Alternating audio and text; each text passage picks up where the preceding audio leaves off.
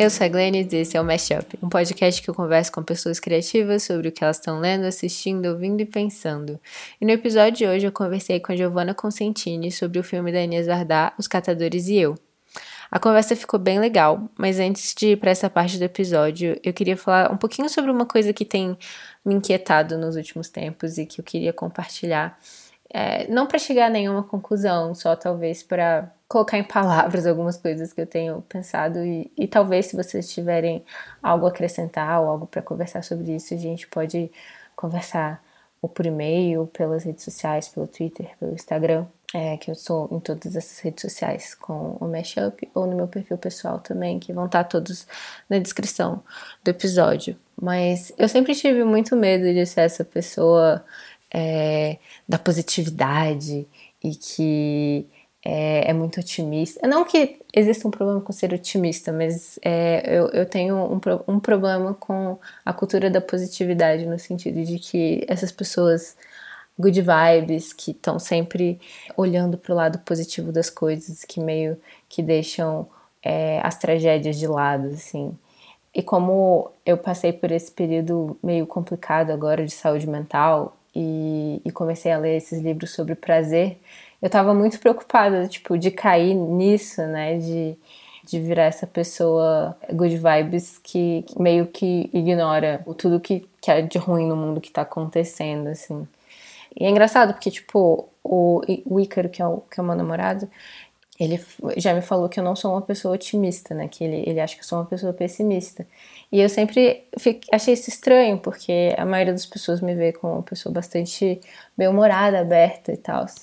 Mas eu percebi que ser pessimista e ser bem-humorada não são coisas excludentes e, e, que, não, que isso não necessariamente é uma coisa ruim. E também esse encontro do prazer não necessariamente é, é dar as costas para as coisas ruins que estão acontecendo, né? Então, basicamente a ideia é que o mundo tá acabando, tem muita coisa horrível acontecendo, mas se a gente não procurar também se cuidar e cuidar um dos outros, né, e procurar motivos para continuar a viver, isso também não vai ajudar. Então, eu li essa semana a coluna da, da Eliane Brum sobre a potência é, da primeira geração sem esperança, né? Que ela tá falando da geração Z e sobre como eles estão lutando contra o aquecimento global, né, o superaquecimento global, que é como a gente pode falar agora, é, e como eles não lutam porque eles acham que vão conseguir mudar as coisas, eles não lutam com esperança. A ideia de esperança é uma ideia da geração anterior, das gerações anteriores, né? A ideia de que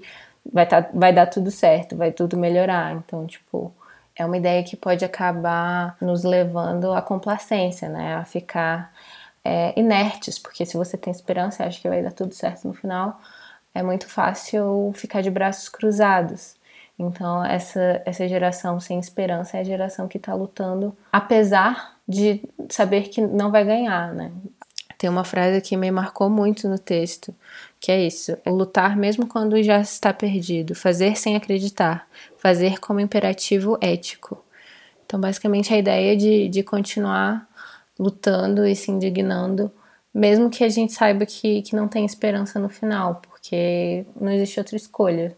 Lutar porque a gente tem que lutar. E o, esse hedonismo, né, essa, essa vida pelo prazer que eu tenho tentado implantar na minha vida, eu acho que ela é importante também nesse sentido, que a gente tá à beira do abismo, mas a gente tem que estar tá dançando, sabe? Porque é, eu acho que a resposta não é ou você tem esperança e acha que vai dar tudo certo, ou você se desespera e, e se joga do abismo, né?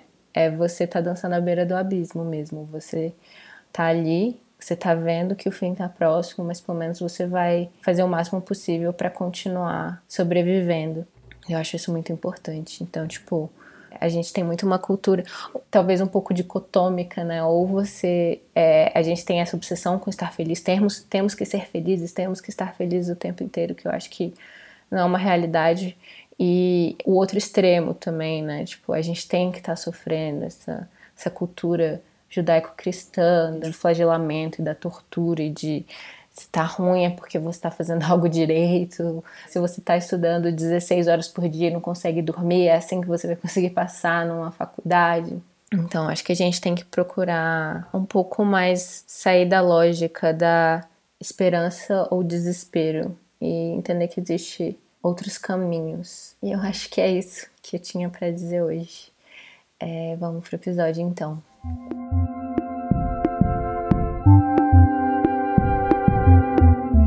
E aqui hoje no Mashup a gente está com a Giovanna Consentini, que é jornalista e pesquisadora.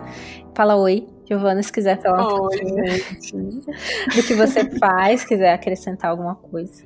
Ah, é, então, acho que basicamente é isso. Eu sou jornalista de formação, ainda trampo um pouco com, com jornalismo. Enfim, entrei na pesquisa de cinema muito pela academia e acho que é um lugar que eu me encontrei bastante. Flerto também com, com a produção de documentário, né? Já produzi algumas coisas e dirigi um documentário na faculdade, mas hoje em dia eu tô muito mais nesse nessa parte de produção, eu diria assim, do cinema. Mas ainda tô flertando, gente. Tem futuro, quem sabe. Jornalista, pesquisadora e realizadora, já pode colocar. No... vou atualizar o LinkedIn. e a Giovanna escolheu o filme da Agnès Varda, Os Catadores e Eu. Para quem não sabe, a Agnès Varda era uma cineasta que é, ela nasceu na Bélgica, mas eu acho que ela é franco-belga, né? É. Ela faleceu recentemente, ela foi uma das únicas mulheres da Nouvelle Vague francesa, que o Truffaut e o Godard são as, os grandes nomes que a gente conhece hoje em dia, né? E ela continuou produzindo por muitos anos e se tornou uma cineasta super importante e faleceu agora recentemente. E Giovanna, primeiro queria perguntar para você por que, que você escolheu esse filme, se você pode contar um pouquinho é, para os ouvintes sobre o que, que ele é, um pouco da história. É um pouquinho complicado assim, de, de explicar, né? Mas a gente vai tentando. É, então, é, pensando nisso, o filme, por que, que eu escolhi, né? Cara, pra começar, acho que é porque é um filme muito doido, né? Não sei se, se tem uma explicação, uma palavra melhor, assim, pra definir ele, mas para mim é doido.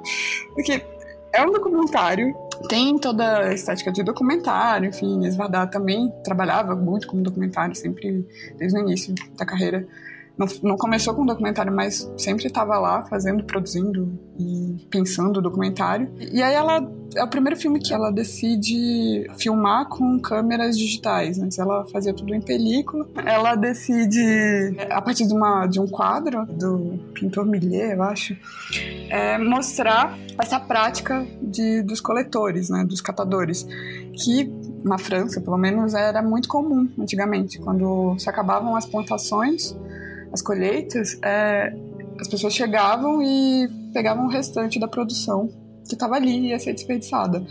Então, a parte disso, esse quadro mostra muito bem como é que funcionava. Então, tinham as mulheres, era uma prática comumente feita por mulheres. E ela vai começar a tecer o filme, né? Ela vai entendendo da, do ponto de vista desse momento, assim, dela, quem são essas pessoas. Então, ela vai atrás de, de personagens e, e pessoas que conseguem explanar o que, que seria ser hoje em dia esses catadores. E aí ela vai falar com todo tipo de gente e misturando muita coisa do, dessa ideia do documentário, dessa estética de um documentário que a gente está acostumado com uma coisa mais subjetiva, né? Uma coisa de se colocar também em primeiro plano. Tanto que o nome do filme é Os Catadores e, e Eu, né? Os Catadores, e em francês é Os Catadores e a Catadora, porque elas colocam em primeiro plano também eu acho que isso é o mais doido do filme, a meu ver. É, é, é onde ela começa a brincar com a linguagem. É uma linguagem que é muito comum da Varda, para quem já viu alguns filmes dela, consegue ver os, alguns elementos em comum e, e, ela adora colocar coisas em vários filmes, sempre voltar a certas. como se fossem running gags, assim, dela mesma. Mas é, nesse filme eu acho, acho interessante. Falam que é um momento de mudança, assim, que ela começa a se colocar mais na câmera de um outro olhar, talvez, né? E eu acho que nesse momento também ela começa a se despedir. Eu acho que depois desse filme começa a acontecer mais dela falar sobre ela mesma e falar sobre a produção cinematográfica dela. E aí a gente tem depois As Praias de Agnès, enfim, esses últimos filmes que ela lançou, também falam muito sobre como ela fez cinema ao longo da vida. Eu acho que nesse momento desse filme, eu acho que é o começo, assim, dessa essa vontade de falar e de deixar registrado, assim, como é que é a prática de ser uma catadora de imagens, que é, que é como ela se define no, no Catadores e Eu. Sim. Não sei se eu expliquei direito o filme, ele é muito complexo. Eu acho que é um filme complexo de explicar, mas eu acho que você explicou super bem.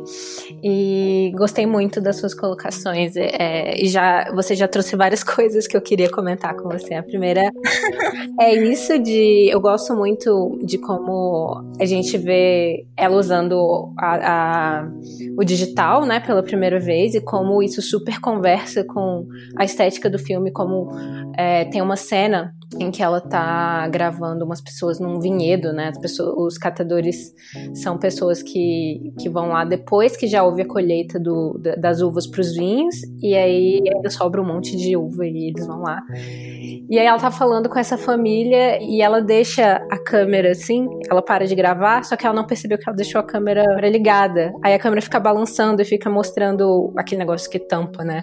A, a câmera dançando. Aí ela coloca, tipo, ah, e aí nessa hora eu esqueci de desligar e por isso a gente vai ter a dança do, do tapador do, da câmera. Aí fica tipo um minuto inteiro, assim, a gente vendo essa tampa dançando com uma musiquinha no fundo. Aí você fica tipo. É ótimo essa parte, é muito bom. É muito e é bom.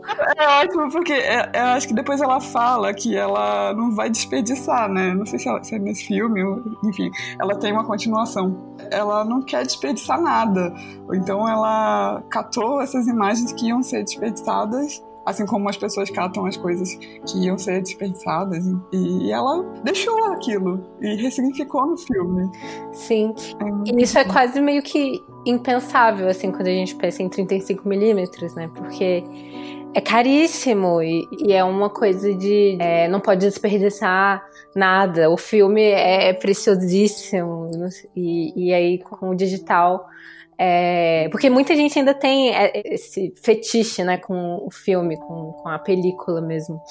E aí eu gosto quando esses diretores super consagrados e foda estão, tipo, cara, o importante é filmar, saca? Tipo, fazer novas imagens e, e essa no, esse novo formato também vai, vai, permitir coisas muito massa, tipo, essa dança do, do, da tampa do visor.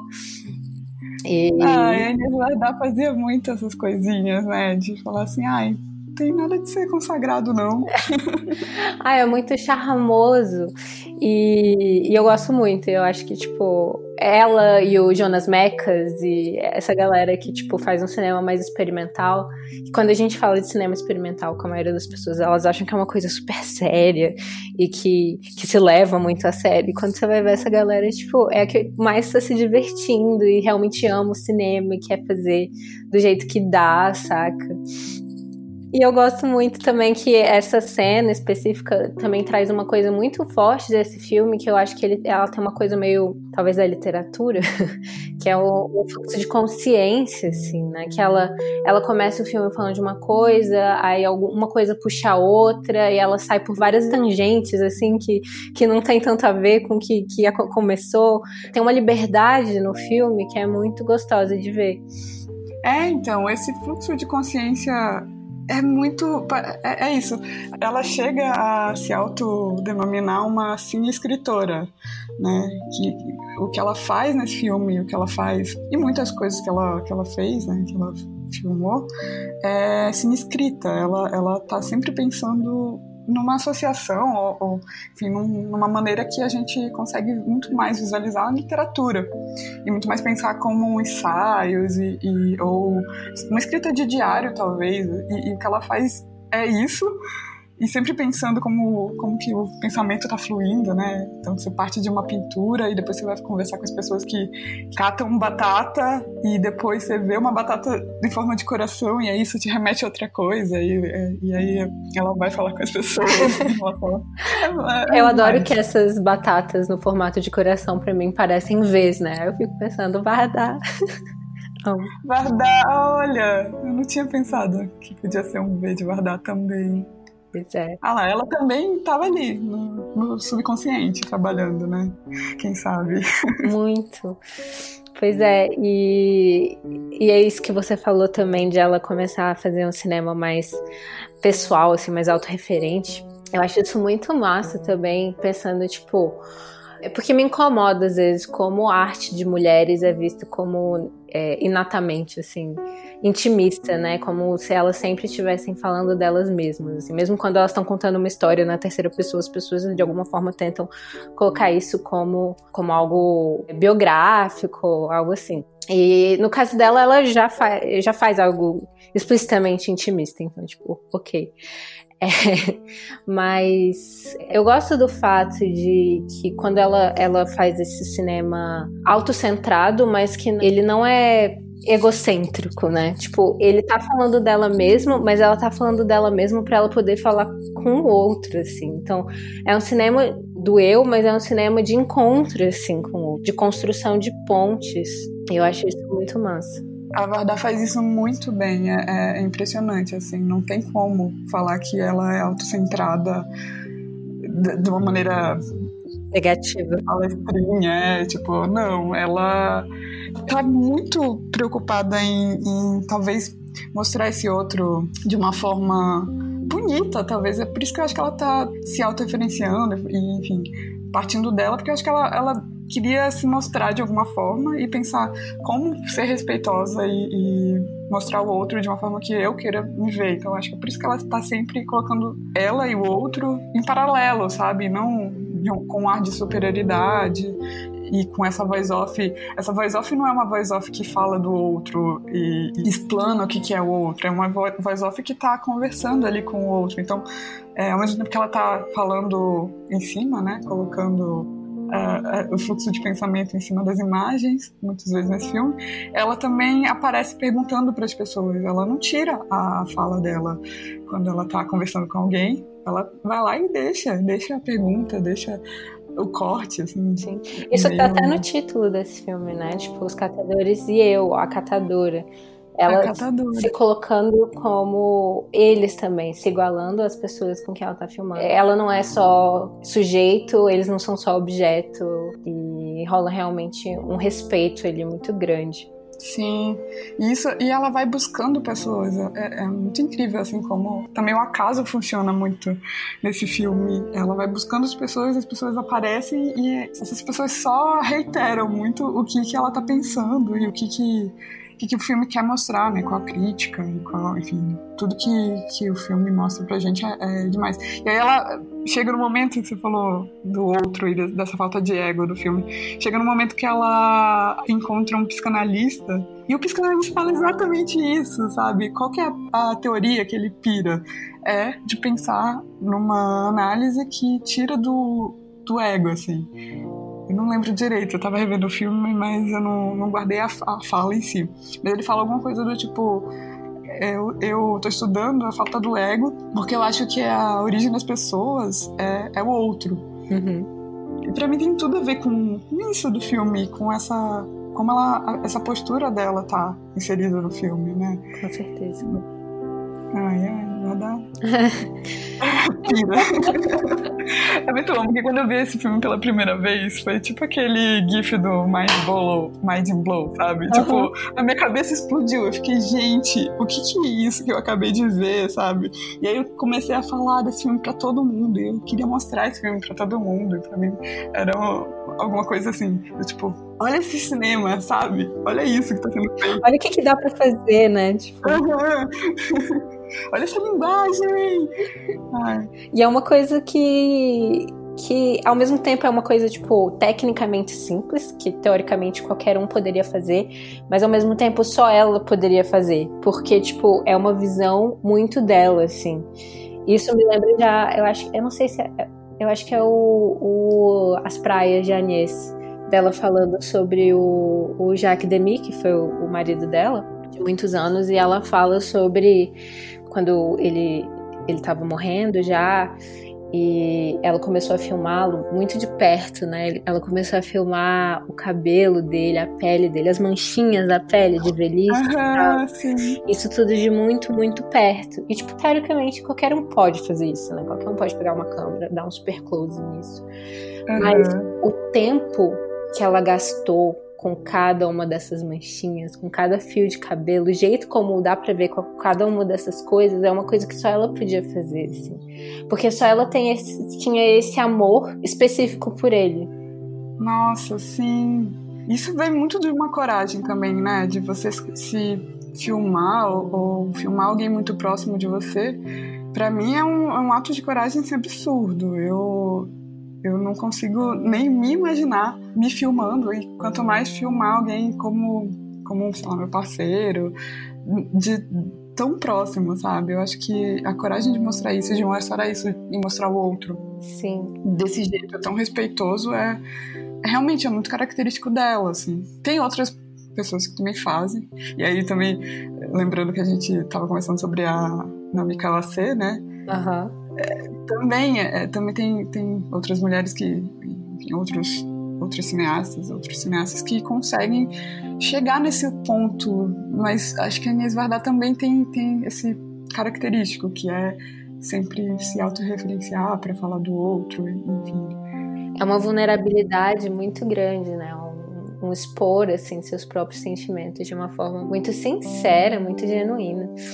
Sim. Eu acho que a Naomi Kawase tem muito isso também. Ai, inclusive, quando você falou de falar da Naomi Kawase, eu fiquei, gente, vou morrer nesse episódio. Você falou o Kawase ou a Nieda. Eu fiquei, meu Deus, as duas me matam. E aí eu reassisti o Katatsumori. E, e ele tem muito disso também. É, o Katatsumori é, inclusive, foi, foi engraçado você falar de a gente falar da trilogia da avó da Naomi Kawase, porque eu tava pensando em falar com outra pessoa sobre o Katatsumori, porque ele é uma referência pro, pro filme que eu quero fazer. Olha! Sim, e a pessoa que eu vou chamar, ela vai ser a diretora de fotografia do filme. Daí a gente tava pensando em fazer sobre esse filme, mas Ai, que bom, então, que vai rolar Katatsumori. Não sei se vai rolar, porque a gente tava pensando em falar também de Amores Expressos, então ainda tô vendo com ela. Outro que eu amo, quero. Quero que tenha todos esses episódios. e aí, aí eu tava pensando muito no Katatsumori nisso, de tipo, só essa pessoa poderia filmar isso, né? O Katatsumori é o filme da, da Naomi Kawase sobre a tia-avó dela que criou ela, que ela chama de avó, mas que é tipo a mãe adotiva dela. E aí ela, ela filma a avó dela também muito de perto. Aquela cena que ela tá filmando a avó dela através da porta da porta de e aí ela começa a encostar na avó dela assim na imagem da avó dela. Na imagem a mãozinha ai gente. E aí eu fico pensando porque tem aquela cena nesse filme também que a avó dela fala eu te amo. E eu tô, eu tô com vergonha de perguntar não sei se eu devo perguntar mas você me ama também porque você não fala. E esse filme é tipo uma carta de amor. O filme inteiro é uma carta de amor pra ela, né? O filme inteiro é uma resposta pra essa pergunta. Fico tipo, ai meu Deus! é a câmera pede, né? É, tem um texto da, da Isabelle, da Isabelle Araújo, lá no Ververena, sobre o cinema da Naomi Kawase, que chama Câmera Pele. E é muito isso, né? Essa, filmar tão de perto, filmar tão, de forma tão íntima que você sente que você sente que você tá encostando na pessoa, assim na pessoa, é, nossa, é, é um filmar o outro, sei lá, não, não, não, consigo nem imaginar essa câmera, sabe, esse aparato, pensando na câmera, o aparato cinematográfico, assim, que, que nesse filme da, da Kawase não, não dá para imaginar, é, para mim é o olho dela, para mim é, é ela ali, sabe, não é um, uma câmera, assim, chegando tão próximo. É estranho até de estar tá nesse lugar do espectador, né? Eu gosto muito desse filme porque eu me imagino sempre na minha relação com a minha família, na minha relação com, com os meus avós. E sempre penso que eu não teria essa coragem, sabe? Uhum. De talvez expor eles ou, ou me expor nesse, nesse jeito. Para mim é muito corajoso. E, e, e, é e, são filmes que, que são, tipo, expõem, assim, mas eu nunca fico pensando na parte de ela estar tá explorando, assim, de forma negativa, assim. Não parece que ela está de forma alguma sendo desrespeitosa ou, ou, cruzando uma linha. Isso é muito louco também, porque tem alguns filmes, assim, de diretoras, tipo, Petra Costa, por exemplo, que eu gosto muito, mas que muitas vezes me dá uma impressão, assim, de que, que ela vai fundo demais, às vezes sem ter a permissão da pessoa. E Entendi, eu... vai, vai vendo o que dá, né? É. que, tipo, ela tá pensando mais no filme do que na pessoa. E eu sinto que a Agnès Varda e a, e a Naomi Kawase estão pensando mais na pessoa do que no filme. Sim, sim. Tanto que, às vezes, a exposição delas é, no filme parece, assim, meio que um, um, descuidado, né? Um negócio meio... Ixi, acho que eu fui... Enfim, na, na verdade, tem alguns momentos em que ela é confrontada e ela deixa isso. E fala assim, ah... Tem um, umas respostas, algumas pessoas que, que perguntam coisas para ela também, em outros filmes, e ela ela deixa essas coisas, acho que para mostrar que ela tá nesse lugar do respeito. Porque falar de si mesmo também não é necessariamente, tipo, estar se colocando acima, né? É, é tá literalmente dando sua cara tapa também. Isso. É, eu acho isso muito massa. Porque, tipo, quando a gente pensa em documentários mais, mais tradicionais, né? Quando a gente pensa também em documentários feitos por homens, e eles têm essa ideia de imparcialidade e tal, e eles não se colocam. E aí dá aquela ideia de que é uma verdade absoluta, né? Porque já que a pessoa não está se colocando, ela está é, mostrando uma suposta imparcialidade, então ela está falando. O que ela está falando é absolutamente real. E aí quando, quando você realmente se coloca e dá, se dá sua cara tapa, você também está permitindo que a pessoa discorde de você, né? É, e, e, se colocar, no caso, colocar essas imagens, não cortar elas no filme, é outro ato de, de sei lá, de respeito mesmo. Que às vezes tem, que verdade tem bastante no Catadores e Eu. Ela. Ah, é isso, acho que é uma entrega, Menes. Acho que ela se entrega bastante. E, e pensar cinema enquanto ela tá fazendo esse filme é outro, outro meio de entrega do, da verdade, né? Uhum. Sim, total. Ai, é muito fofa. ah, e falando nisso, já que você tinha ela de fofa, eu lembrei de uma coisa que eu vi no Twitter esses dias, que foi é, é, logo depois da morte da Inês Vardar, tinha alguém postou no Twitter algo do tipo, ela não era uma, só uma senhorinha fofa, ela, ela, dizer, ela, não era uma senhorinha fofa, ela tipo ela, ela era uma das maiores cineastas do mundo e tipo, eu, eu concordo, ela era uma das maiores cineastas do mundo e ela era uma senhorinha super fofa.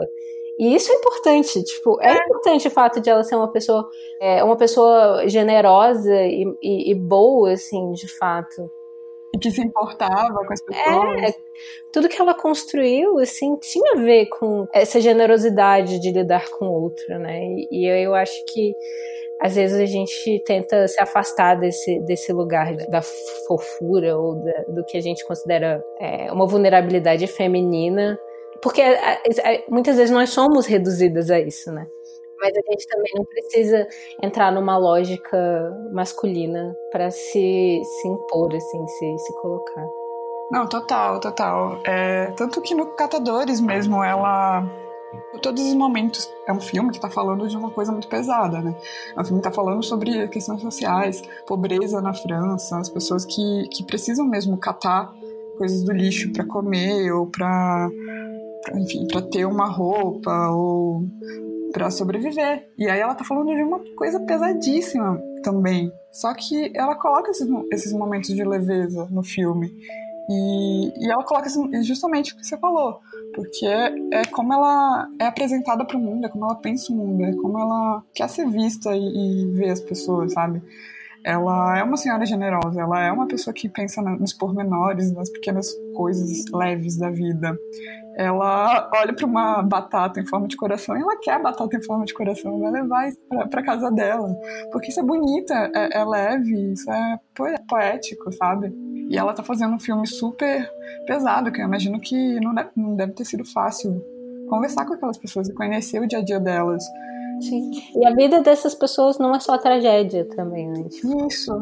não é só trazer essa é, a pornografia do, do, do, sofrimento, né? É trazer um, uma, uma visão real, mas também que, que não reduz essas pessoas só ao, ao que elas estão sofrendo. Ela, ela enche. É o filme desses, desses momentinhos. E que deixa o filme mais engraçado até, né? Não sei se engraçado é a palavra, a melhor palavra, mas é, é isso, ela, ela presenteia essa, essa narrativa com, com esses momentos de leveza que as pessoas têm, que ela tem, que ela gosta de, de trocar, talvez. E, e, também é uma das maiores cineastas de todos os tempos. Estava lá antes da novela Vague, sabe?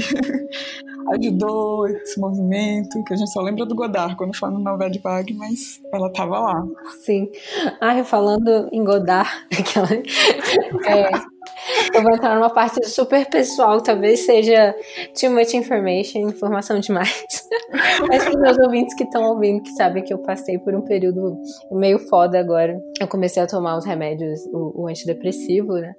E aí, desde quando eu comecei a tomar o antidepressivo, eu, eu parei de chorar. Eu, tipo, tava chorando todo dia, de repente parei de chorar. Aí eu chorei três vezes nesse meio tempo. E a primeira vez foi por uma questão pessoal, e as duas últimas, dos últimas vezes, uma foi com a Naomi Kawase e a outra vez foi com a Agnès Varda. E foi no Visage Village, no final do Visage Village, que ela vai, vai encontrar com Godard, e ele é super terrível com ela. Ele dá um perdido nela. Como Sim. que você dá um perdido na Agnès Varda, sabe? Quem é você? E ela tava super animada e. e tipo, vou ver meu amigo. Nossa. É. É pesadíssimo. A gente já fez tanta coisa juntos e ia finalizar o filme de uma maneira tão simbólica, né? Porque também é um filme que fala muito sobre ela e o cinema em si. E aí tinha esse encontro marcado, assim, fechou, vamos aí, fechar com a Agnès Varda e o, e o Godard. E tipo, o cara deu um perdido. Como assim? Um jeito horrível, né?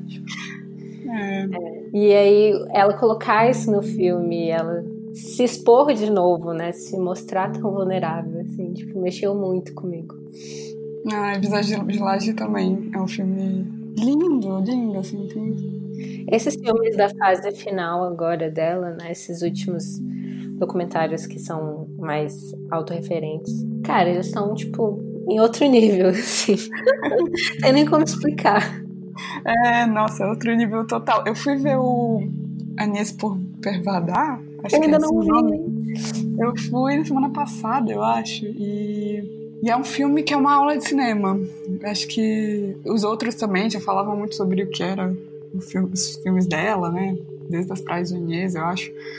E esse, mas esse assim, para mim foi uma aula de cinema completa. Não tenho que tirar, assim. Total, sem defeitos. Tem que ver.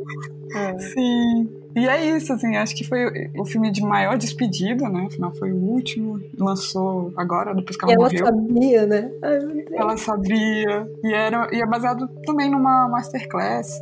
Então também tem uma dinâmica de mostrar como é que ela fez os filmes, desde o início e tal. Pra quem já viu os filmes da, da Inês, você volta, né? Você, você, é legal porque tem é, esses momentos da gente voltar e falar, ah, eu lembro disso, eu lembro daquela pessoa, daquele personagem, daquela cena. Uhum. E, e, é legal, assim, é, é um acalanto, assim, pra gente, depois que ela foi embora, então... Mas esse, pra mim, é o, é o que, assim, tem mais aula de cinema, de como fazer boas histórias, do jeito dela, sabe? Sim. Vale, vale a pena. Ah, eu tenho que ver muito. Aí eu queria falar a última coisinha sobre a. Aquela, virou um episódio sobre a né? Pode falar, sim. é voltando para aquilo de coisas que só ela poderia filmar. Tem, você sabe aquele filme Janela da Alma, que é um documentário brasileiro? Ah, eu não vi. É um documentário do João Jardim e do Walter Carvalho que eles falam sobre óleos, né? Sobre, sobre óleos. E, e aí tem a Agnès Varda, é uma das entrevistadas. E aí ela conta sobre ela, ela filmando Jacques Demy. E, e, ela tem um dia que ela tava com, com uma câmerazinha, ela já tá com uma Super 8. E, e ela ficava muito irritada com ele, porque ele era muito devagar, ele era muito lento. E aí, nesse dia, ela tava. Ele tava colocando um, um suéter. Aí ela falou: Não, eu vou filmar para as pessoas verem como ele é devagar, para todo mundo entender a minha irritação. Isso, tipo, a, a Catherine Deneuve também tá nesse lugar que ela tá filmando. Tipo, eles estavam fazendo algum filme que eu não lembro qual é. E ela começa a filmar ele. Aí ele vai, aí ele coloca o suéter. Aí ele puxa o suéter de um lado, puxa o suéter de outro. Aí ajeita aqui a gola. Aí vai colocando, aí vai colocando. Aí no final ela nem tá mais irritada, né? Porque, tipo, ela filmou esse momento com tanta ternura, né? De, tipo, veio de um lugar de irritação, de tipo, olha como ele é lerdo. E depois ele esse é, tipo, Só ela poderia filmar o homem que ela ama por, tipo, minutos a fio colocando um suéter, sabe? Sim. E olha o valor que tem, né? Essas imagens que ela tá guardando pra. É isso, filmar e filmar alguém assim tão próximo, as pessoas que a gente ama. Nossa, o valor que vai ter isso, assim, daqui a um tempo. O valor que teve isso para ela, né, depois que ele morreu e tudo mais. É aquela coisa, né? É uma coisa que só ela poderia filmar, não porque só ela tem essa tecnologia, só ela tem essa técnica, mas só porque ela tem esse afeto mesmo. E eu acho que para mim esse é o, é o tipo de cinema que eu mais gosto. Eu acho que isso que faz a gente, de cara, se relacionar, né? Com esse tipo de cinema também. Você se vê nesse lugar do. Não necessariamente você sabe como é que é, ou entende como que o outro ama tanto. Não como, mas entende é, esse amor, porque é o outro, é o amor do outro, mas você se vê nesse outro, sabe? Nesse outro que filma, nesse outro que é filmado, assim. Você entende como é amar esse, esse outro. Não sei se deu pra entender. Meu Deus, eu tô com os olhos cheios de lágrimas. Vai ser a quarta vez chorando. De novo. É Inês Vardar, comigo. Pensa na Inês Vardar vestida de batata. Ai, meu Deus. Fofa. Demais. É ótimo, porque tem esses momentos e tem ela vestida de batata. Essas imagens que vão ficar assim pro futuro, pra sempre, pra gente olhar com muita ternura. Ela vestida de batata pra mim é demais. Ela filmando os gatinhos dela. Ai, gente, que fofo. Ou então a, a, o mofo no, uhum. no teto o da, da casa. Teto que dá, dá personalidade. Amo. Como não amar, né? Como não se relacionar com o mofo no teto? Quem nunca olhou para uma coisa estranha na sua casa e pensou, gente, isso aí parece, sei lá, arte abstrata. ai, eu amo, era muito. ai, ai.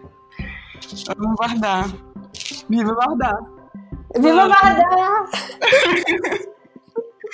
Viva Vardar!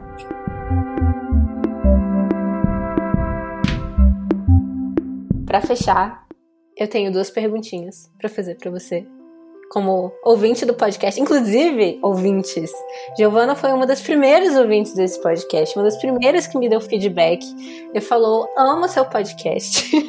Sim, eu tava lá. Eu tava lá quando isso tudo era mato.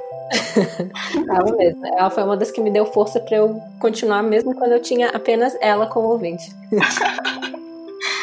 É bom estar aqui, nossa, é diferente. e então você sabe essas duas últimas perguntas que eu tenho para fazer para você. conheço. A primeira é o que você está lendo agora. Ai, ai, nossa, mudou a ordem. O que eu tô lendo agora é o livro da Bell Hooks, sabe? O Olhares Negros. Massa. Ai, a tradução da Stephanie Borges. A tradução da gloriosa Stephanie Borges, sim. Que esteve aqui no programa. Beijo, Stephanie, se você estiver ouvindo. Ai, sim. Eu tô muito no início, porque depois que, que eu terminei o mestrado também, tudo na minha vida tá muito mais devagar, sabe? Eu não tô com, com a mesma prática que eu tava antes de devorar os livros e tal. E aí agora eu tô, tô lendo esse com muita parcimônia, bem devagar. Mas é bom também, né? Você não tem que correr com as coisas. Sim, e eu fico muito feliz que tem essa tradução recentíssima e boa, porque eu usei o, o livro na minha dissertação. Fala um pouco da sua dissertação. Ah, sim. Então, eu estudei a obra da Adélia Sampaio, que é a primeira cineasta negra a dirigir um longa-metragem no Brasil, e também pensando muito sobre como foi o, o filme, né, o Amores Malditos dela, e sobre essas relações de gênero, pensando o gênero cinematográfico com o gênero feminino, masculino, enfim, é, essas questões de gênero que, que permeiam esse filme. É um filme sobre duas mulheres que têm um relacionamento e uma delas, no início do filme, é se, se suicida. E aí a outra é levada a julgamento por homicídio. Então é um filme que fala muito sobre é, lesbofobia e toda essa crítica sobre como a sociedade naquela época, né, nos anos 80, no Brasil, era toda calcada nesse, nesses problemas com a liberdade sexual das pessoas. E a gente estava vivendo o fim da ditadura, então era normal ouvir uns discursos absurdos. E a, e a Adélia coloca essas coisas todas no filme. E mesmo assim ela produz um filme um filme comercial, né? Então ela a minha análise é de tentar encontrar esses elementos de um cinema comercial e como o cinema de gênero pode estar relacionado com questões de gênero. Então, uhum. fala sobre essas duas mulheres que têm um relacionamento homossexual, mas também qual é a individualidade de cada uma dessas mulheres, enfim. Ah, é um monte de coisa. Eu acho que eu acho que tá na internet. Eu não sei, na verdade, se tá. Olha, depois me manda o link que eu coloco na descrição. e enfim, aí eu usei o, a Bell Hooks porque tem um capítulo no, nesse livro que é o olhar opositor, que fala sobre o olhar opositor. Sim, isso é muito importante. De como, é, de como as mulheres negras elas não se viam na tela e que olhar elas construíam. Quando a gente fala muito sobre o olhar, é, o olhar no cinema, né? É sempre a gente parte da questão do olhar do prazer visual e do olhar masculino e essa essa questão foi muito trazida no, no início dos anos 70 pela Laura, Laura Movie. E foi uma coisa que, no, na crítica do cinema feminista, pegou. Mas, assim, a Bell Hooks traz esse outro lado que, que as mulheres negras, elas não se veem nesse mesmo lugar do olhar e não aceitam isso e colocam o olhar opositor como uma alternativa para enfim, se enxergar na tela. E, e, é muito legal. Eu usei esse, essa parte desse capítulo para devagar um pouco sobre essa produção de mulheres negras e também como elas se veem na tela. Mas aí o livro inteiro é sobre tantas outras questões. Olhares negros, raça e representação. Massa. Sim. E a última perguntinha é qual é seu filme conforto, seu filme do colinho? O meu filme conforto. É ótimo porque, assim, os meus filmes de conforto, eles são muito os teus filmes de conforto. eu, já se esgotou, assim. Eu, eu, falo eu já falei todos. Já falou todos, assim. Muito preconceito, sempre se entrega da Kiki. É até Amores Expressos, mas agora ele tá assim no meu filme de diversão ultimamente. Mas. Ai, é muito gostoso esse filme, é ele demais. É, eu adoro porque ele é um filme que eu consigo é, me ver assim, sendo a. A Fai Wong, assim, vida Ai, louca. maravilhosa! É o meu, meu sonho, assim, Stalker louco. também, né? Stalker, mete o louco. Fai Wong, nossa diva. Mas acho que atualmente, assim, pensando o que eu veria se eu tivesse um dia muito bad, é, acho que, enfim, Ghibli em geral, ou Ghibli, não sei como é que fala. Uhum. Eu também não. Eu sempre falo, de, eu falo Ghibli geralmente, falo Ghibli, mas eu acho que é Ghibli. É, os filmes em geral, assim, tirando o Túmulo das, dos Vagalumes, que esse aí é pra Ai, meu morrer. Deus. Sim. Mas eu acho que meu vizinho Totoro é o meu mais conforto. O conforto dos confortos, assim. Se, é, se eu tô Olha só! Vai ter um episódio sobre. Ah, que bom! então, é, ele é o meu conforto 100%. Assim, não tem erro. Ai, que maravilha. Então uhum. a gente vai ter um episódio pra você, Giovana. Ai, em breve. Que bom. ah, então é isso. Muito obrigada pela presença. Adorei a conversa. Ai, e... eu também. E até a próxima vez que eu te chamar, que talvez demore um pouco ainda, porque tem muita gente para chamar de volta. É verdade, eu tô tendo esse recall agora do chato. Sim, vai ter. Até lá vai ter muita coisa, muitas águas, muitos episódios. Muita, muito filme para ver. É isso, valeu. Tchau. Tchau, tchau.